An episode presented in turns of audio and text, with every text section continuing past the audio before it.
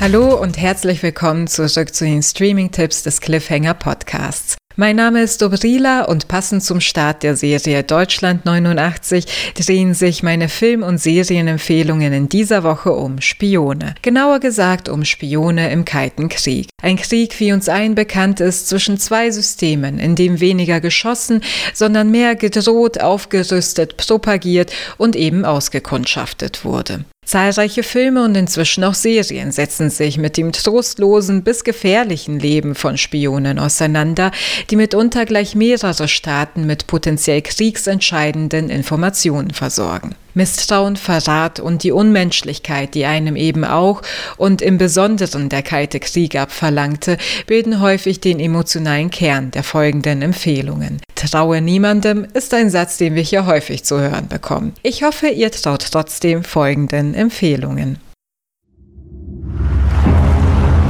Warum bin ich hier?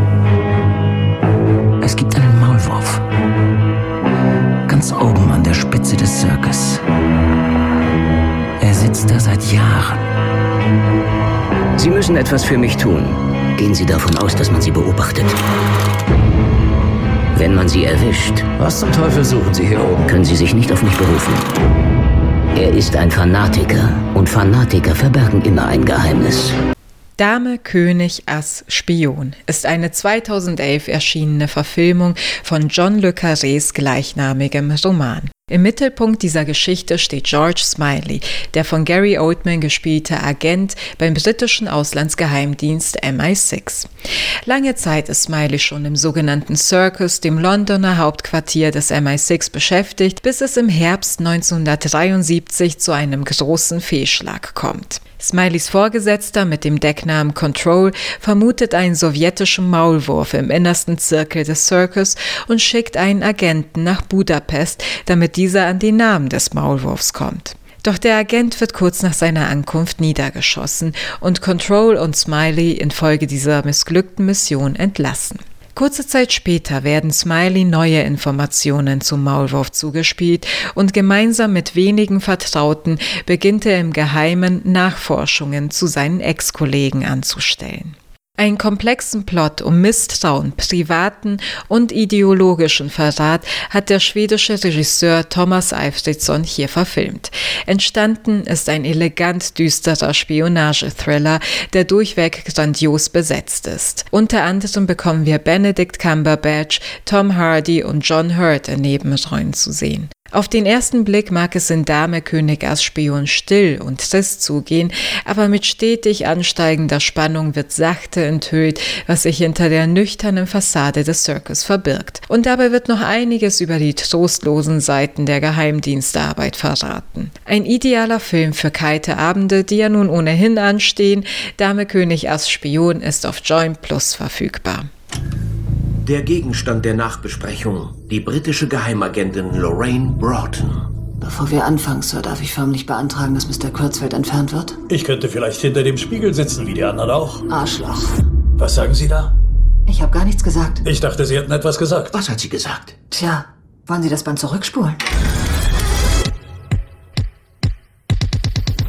Ich weiß, sie spielt nicht nach unseren Regeln.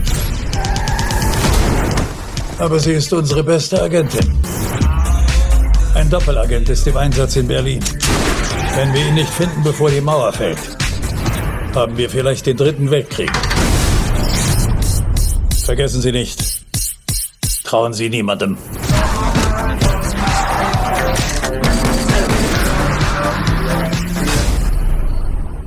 Von der bedächtigen John Le Carré-Verfilmung kommen wir nun zum Action-Reißer Atomic Blonde von 2017.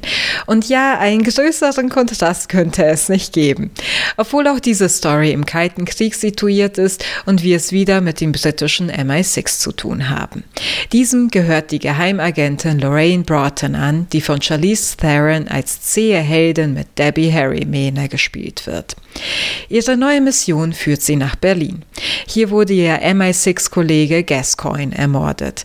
Dieser hatte eine Liste mit dem Namen aller Doppelagenten bei sich, die für beide Fronten des Kalten Krieges tätig sind. Lorraine soll diese Liste und die Mörder von Gascoigne finden. Helfen soll ihr dabei der seit Jahren in Berlin spionierende Brite David Percival, der von James McAvoy gespielt wird. Aus Lorraines Einsatz in Berlin entspinnt sich bald eine Story voller Wendungen, die angesichts wirklich atemberaubender Stuntszenen etwas in den Hintergrund gerät.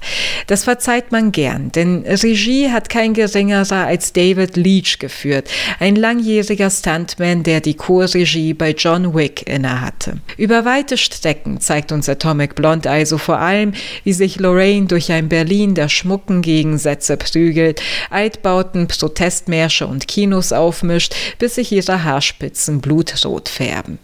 Das ist nicht tiefgehend, aber perfekt choreografiert, mit einem wummernden Soundtrack versehen und äußerst unterhaltsam. Sehen könnt ihr Atomic Blonde auf Amazon und iTunes gegen eine Leihgebühr. The greatest threat the United States now faces is the Soviet Union. Hello. The Americans have no intelligence. Undercover agents hiding all over the U.S. No one has any idea who they are. Well, they look like us. They speak better English than we do. Maybe there's another way. I would lose everything before I would betray my country. You're my wife. Is that right? Und nun kommen wir zu einem Agentenpaar, das es wirklich ernst meint. Situiert in den 1980ern erzählt die US-Serie The Americans in sechs Staffeln vom Ehepaar Jennings. Seit Jahren führen die Jennings mit ihren zwei Kindern in einem Vorort von Washington DC ein beschauliches Leben, das zugleich ein Doppelleben ist. Denn Elizabeth, gespielt von Carrie Russell, und Philip, gespielt von Matthew Rice, sind keine Amerikaner, sondern sowjetische Spione. In den 1960ern haben sie sich in Russland ein akzentfreies Englisch und völlig erdachte Identitäten antrainiert und wurden anschließend vom KGB als Ehepaar in die USA eingeschleust. Ihre Ehe ist zwar arrangiert, aber dennoch nicht bloß Schein. Über die Jahre, die Geburt von zwei Kindern und unzählige blutige Einsätze sind Elizabeth und Philip tatsächlich zusammengewachsen. Ob ihre Loyalität füreinander jedoch stärker ist als die, die sie dem Sowjetischen sowjetischen Regime geschworen haben, wird im Verlauf von The Americans immer wieder hinterfragt. Genauso wie ihre perfekte Tarnung. Insbesondere nachdem ihr neuer Nachbar sich als FBI-Agent entpuppt. The Americans lebt von seinem hochinteressanten und an reale Fälle angelehnten Sujet. Es geht um sogenannte Deep Cover Agenten, die über Jahre ein unauffälliges Leben im Zielland führen und dabei zugleich geheime Informationen für ihr Herkunftsland beschaffen. Ein Thema, zu dem Joe Weisberg, nach dessen Idee The Americans entstanden ist, wohl besonderen Zugang hatte. Er war für kurze Zeit selbst für die CIA tätig. Die sechs ausgezeichneten Staffeln von The Americans sind auf Netflix verfügbar. Und das wären die Streaming-Tipps dieser Woche. Ich hoffe, für euch war etwas Spannendes dabei. Falls ihr noch nicht reingehört habt, lege ich euch zudem das Cliffhanger-Special dieser Woche ans Herz. Mein Kollege David hat ein sehr hörenswertes Gespräch mit Solin Youssef, der Regisseurin von Deutschland 89, geführt. Ich verabschiede mich, bis zum nächsten Mal. Macht's gut. Den Cliffhanger Podcast hörst du überall, wo es gute Podcasts gibt. Wenn dir die Folge gefallen hat, dann abonniere uns doch bei Apple Podcasts, Spotify, Podcast Addict oder Overcast. Die Links zu allen Playern findest du auch bei uns auf der Website unter shelf.com slash cliffhanger. Wir freuen uns außerdem riesig über eine 5-Sterne-Bewertung, eine Empfehlung an Freunde oder eine Mail mit Feedback an cliffhanger.shelf.com. Shelf ist dein Streaming-Zuhause mit individuellen Streaming-Tipps, der einzigen Kalendervorschau für Neustarts in deinen Streaming-Abos und natürlich mit dem Cliffhanger-Podcast. Danke fürs Einschalten und happy Streaming!